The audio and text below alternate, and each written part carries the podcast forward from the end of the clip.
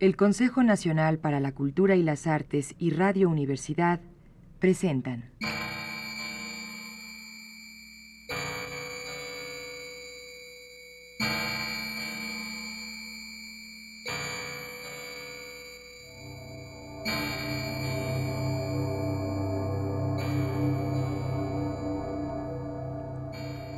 La llave del tiempo.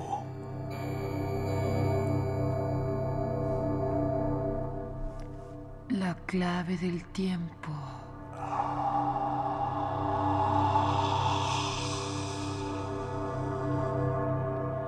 La nave del tiempo. La nave del tiempo.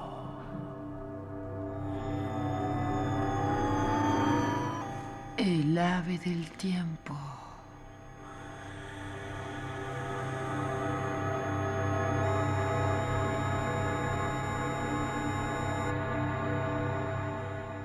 Presentan su serie. Se hiela la sangre.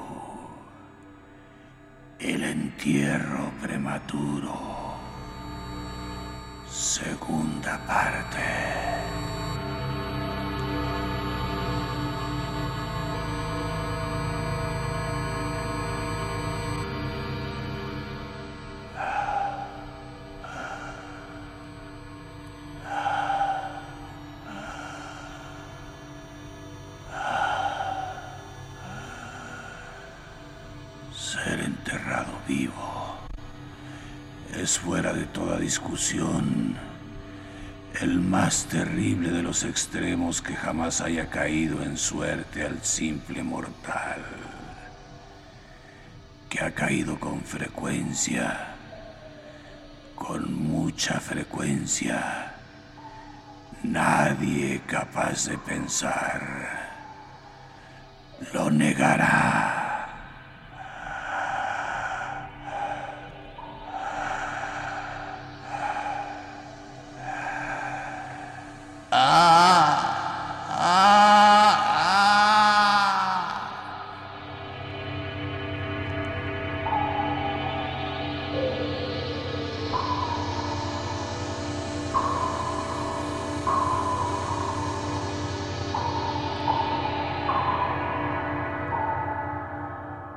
La mención de la batería galvánica me trae a la memoria un caso bien conocido y muy extraordinario, donde su acción brindó la manera de volver a la vida a un joven abogado de Londres que estuviera enterrado durante dos días.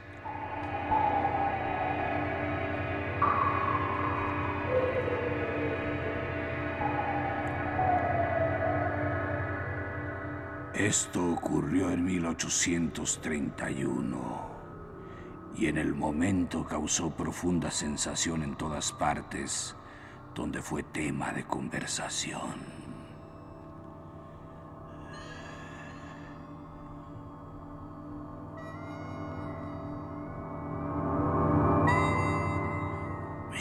Stapleton came back from the grave, you know that. Came back from the grave. Ah, impossible.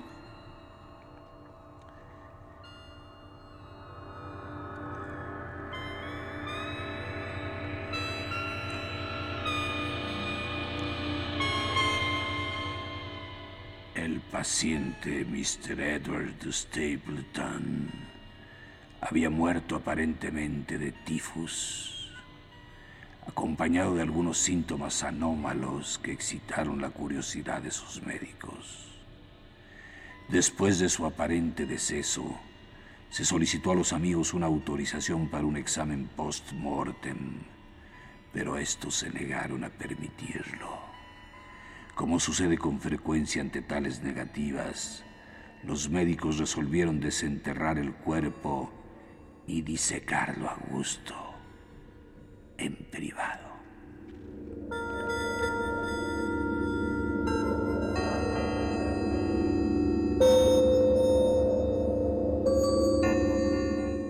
Se hicieron fáciles arreglos con algunos de los numerosos ladrones de cadáveres que abundan en Londres.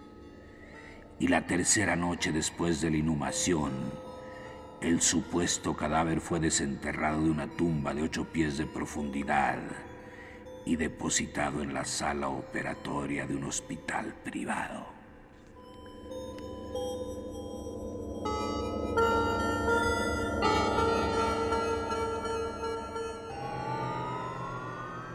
Here's the body.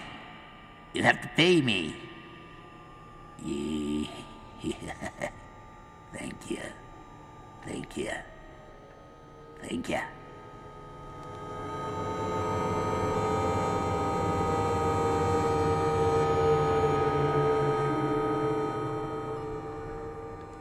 Al practicarse una incisión de cierta longitud en el abdomen de Stapleton, el aspecto fresco e incorrupto del sujeto sugirió la conveniencia de aplicar la batería galvánica. Se hicieron sucesivos experimentos con los efectos acostumbrados, sin nada peculiar en ningún sentido, salvo en una o dos ocasiones una apariencia de vida mayor que la ordinaria en la acción convulsiva.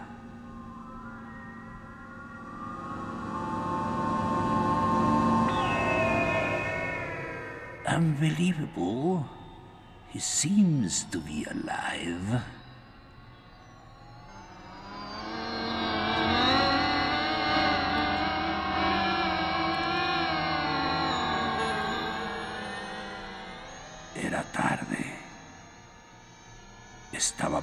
Y se juzgó oportuno al fin proceder de inmediato a la disección. Pero uno de los estudiantes tenía especiales deseos de probar una teoría propia e insistió en la aplicación de la batería a uno de los músculos pectorales.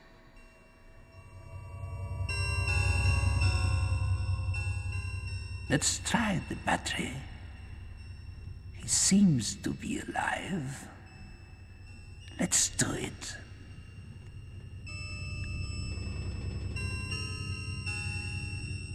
Después de practicar una tosca incisión, se estableció apresuradamente un contacto. Entonces el paciente, con un movimiento rápido pero nada convulsivo, se levantó de la mesa, caminó hasta el centro del recinto, miró extrañado a su alrededor unos instantes y entonces habló.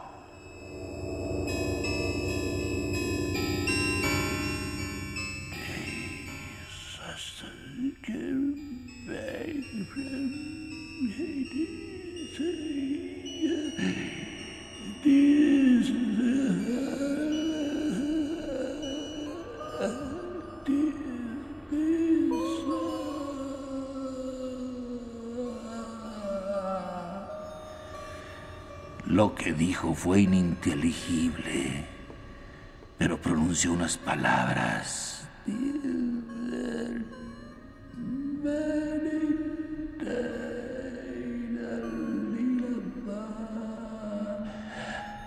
El silabeo era claro. Después de hablar, cayó pesadamente al suelo.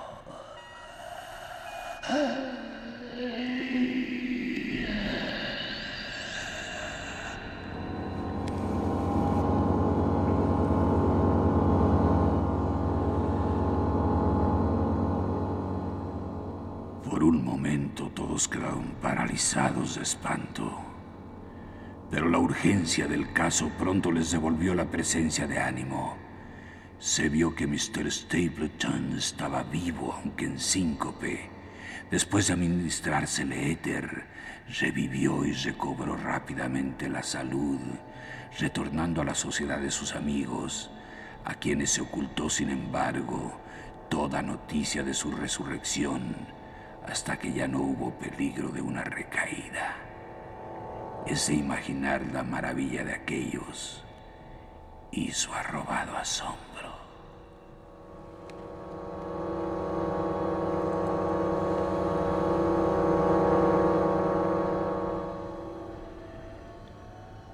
La nota más espeluznante de este incidente se encuentra, sin embargo, en lo que afirma el mismo Mr. Stapleton.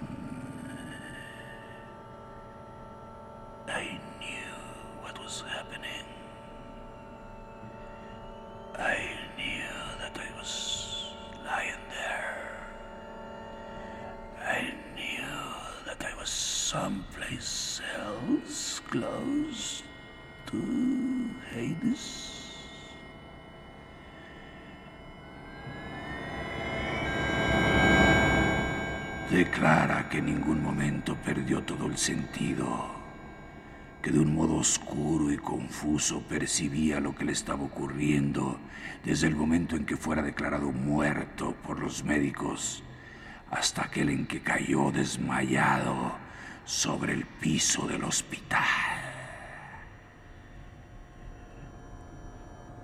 I am alive.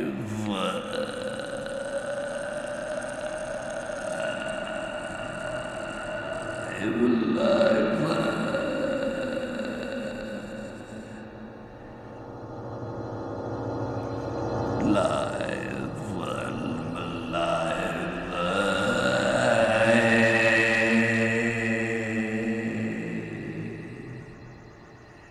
Estoy vivo.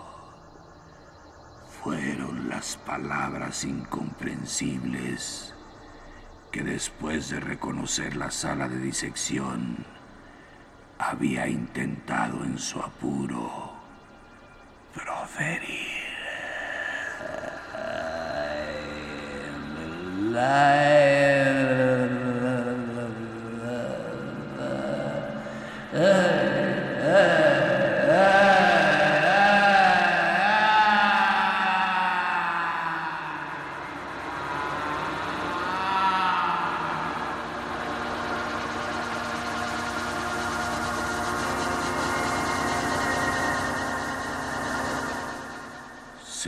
Cosa fácil multiplicar historias como estas. Pero me abstengo porque en realidad no nos hacen falta para sentar el hecho de que se producen entierros prematuros.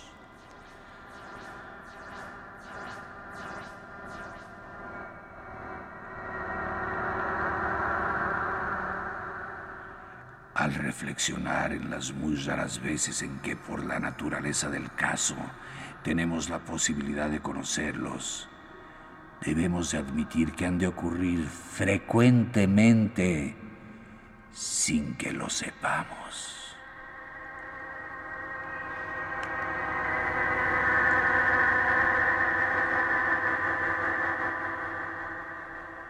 En realidad, rara vez se ha removido con cierta extensión un cementerio por cualquier motivo, sin que aparecieran esqueletos en posturas que insinúan la más horrible de las sospechas.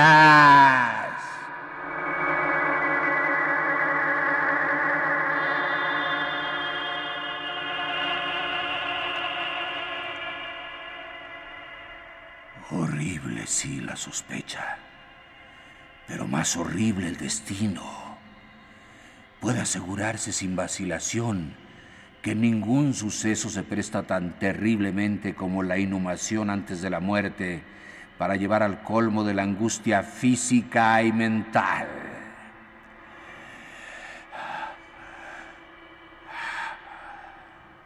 La intolerable opresión de los pulmones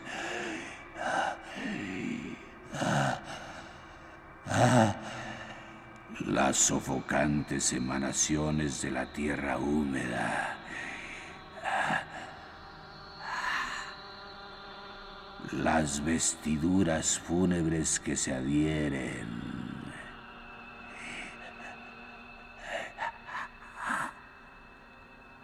El rígido abrazo de la morada estrecha.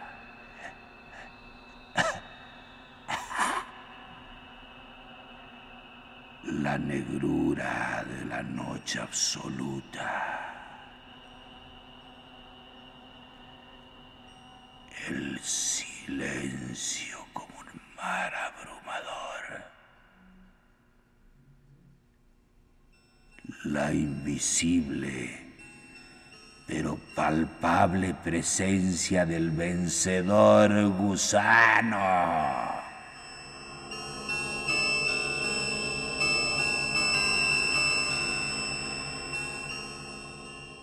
Estas cosas, junto con los recuerdos del aire y la hierba que crecen arriba, la memoria de los amigos queridos que volarían a salvarnos si se enteraran de nuestro destino, y la conciencia de que nunca podrán enterarse de él,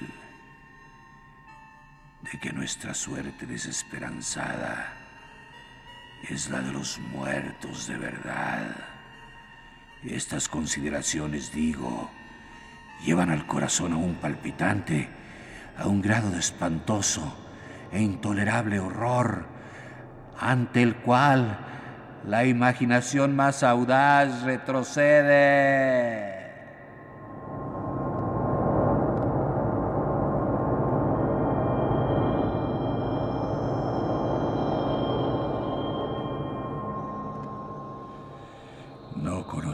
Nada tan angustioso en la tierra. No podemos pensar en nada tan horrible en los dominios del más profundo infierno.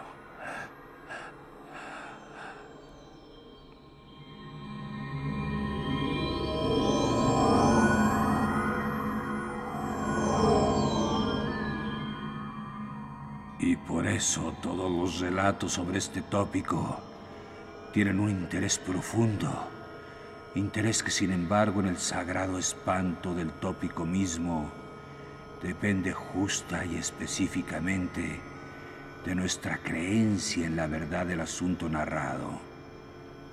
Lo que voy a contar ahora es mi propio conocimiento real, mi experiencia efectiva y personal. Tienen que creerme.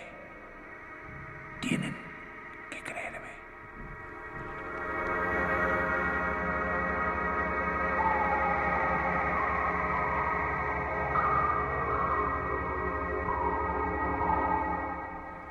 Durante varios años sufrí accesos de ese singular trastorno que los médicos se han puesto de acuerdo en llamar catalepsia, a falta de un nombre más definitivo aunque tanto las causas inmediatas como las predisposiciones y aún el diagnóstico real de esta enfermedad siguen siendo misteriosos, su carácter evidente y manifiesto es de sobra conocido. Las variaciones parecen serlo especialmente de grado. A veces el paciente yace solo un día o un periodo aún más breve en una especie de exagerado letargo. Está privado de conocimiento y aparentemente inmóvil, pero las pulsaciones del corazón aún se perciben débilmente. Quedan algunas huellas de calor. Una ligera coloración se demora en el centro de las mejillas y aplicando un espejo a los labios podemos descubrir una torpe desigual y vacilante actividad de los pulmones.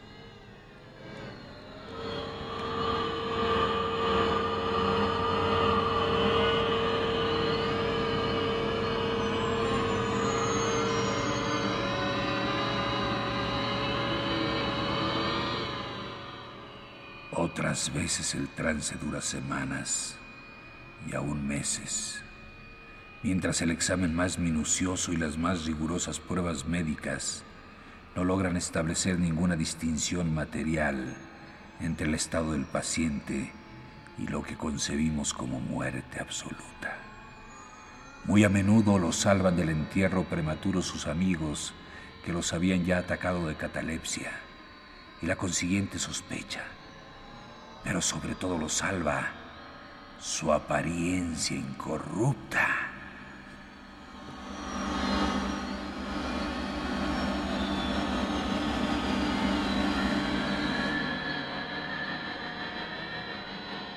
La enfermedad avanza por fortuna gradualmente. Las primeras manifestaciones, aunque marcadas, son inequívocas. Los ataques son cada vez más característicos y cada uno dura más que el anterior. En esto reside la seguridad principal en cuanto a la inhumación. El desdichado cuyo primer ataque tuviera el carácter grave que en ocasiones se presenta, sería casi inevitablemente depositado vivo en la tumba.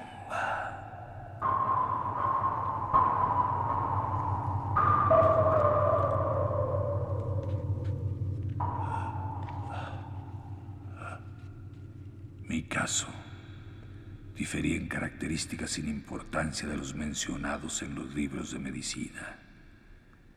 A veces, sin ninguna causa aparente, me sumía poco a poco en un estado de semisíncope o casi desmayo. Y ese estado, sin dolor, sin capacidad para moverme o para hablar o pensar, pero con una confusa conciencia letárgica de vida y de la presencia de aquellos que rodeaban mi lecho, duraba hasta que la crisis de la enfermedad me devolvía de improviso al perfecto conocimiento.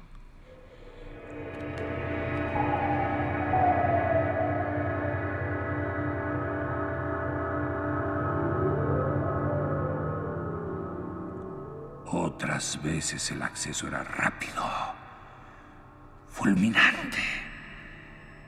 Me sentí enfermo, aterido, helado, con vértigo y de pronto caía postrado. Entonces todo estaba vacío semanas enteras y negro silencioso, y la nada se convertía en el universo.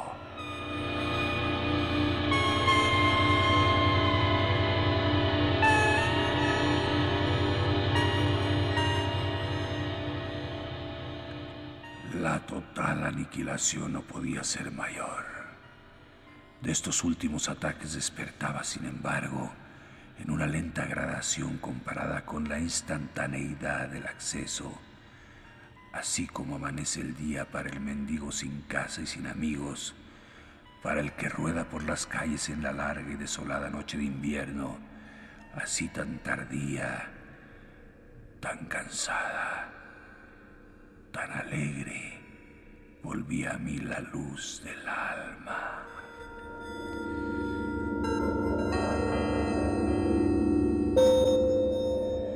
Pero fuera de la tendencia al síncope, mi salud general parecía buena y no hubiera advertido que sufría tal enfermedad a menos que una peculiaridad de mi sueño pudiera considerarse como provocada por ella.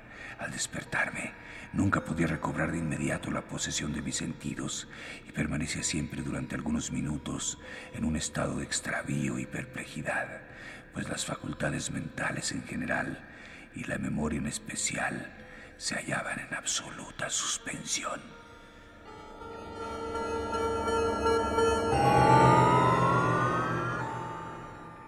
En todos mis padecimientos no había sufrimiento físico, sino una infinita angustia moral.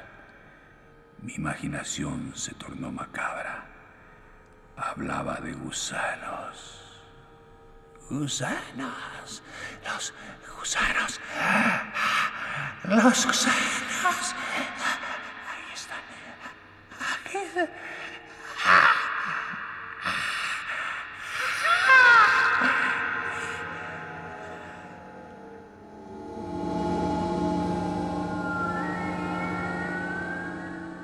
tumbas.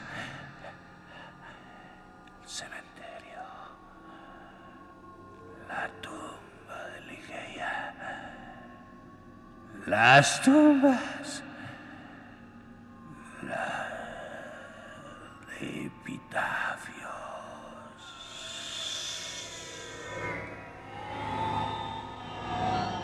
In this sight lies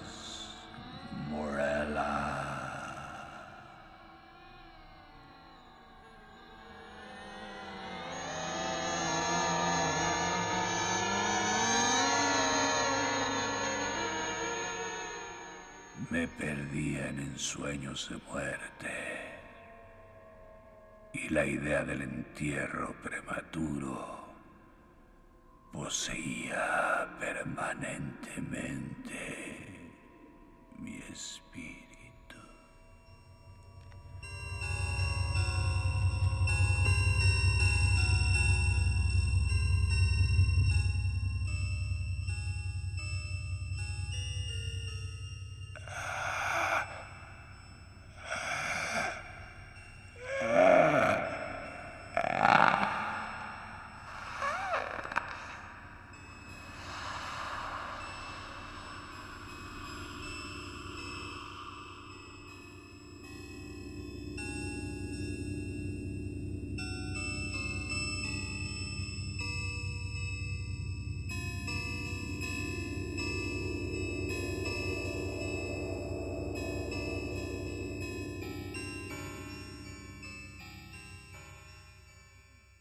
El Consejo Nacional para la Cultura y las Artes y Radio Universidad presentaron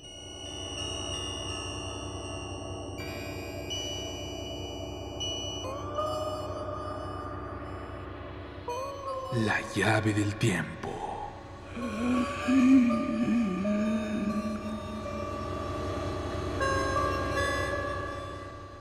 La clave del tiempo.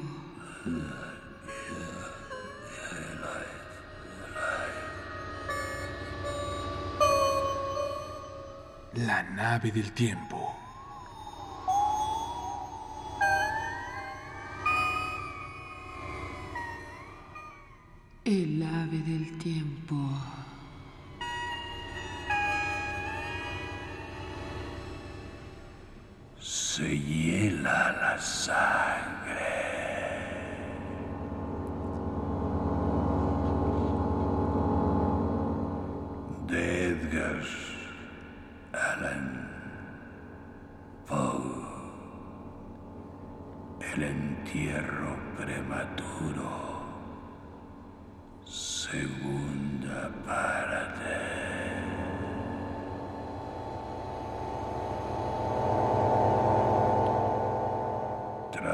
De Julio.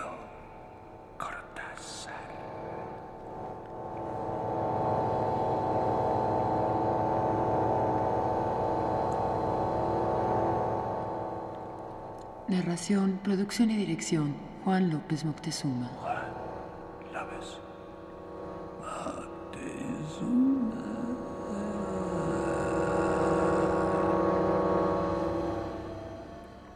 Musicalización. Manuel Díaz Suástegui.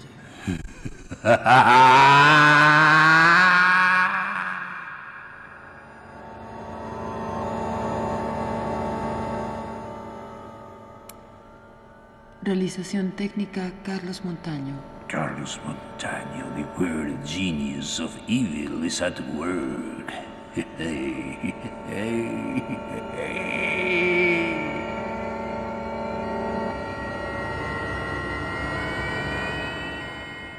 Locutora. Patricia Illades. Locutor.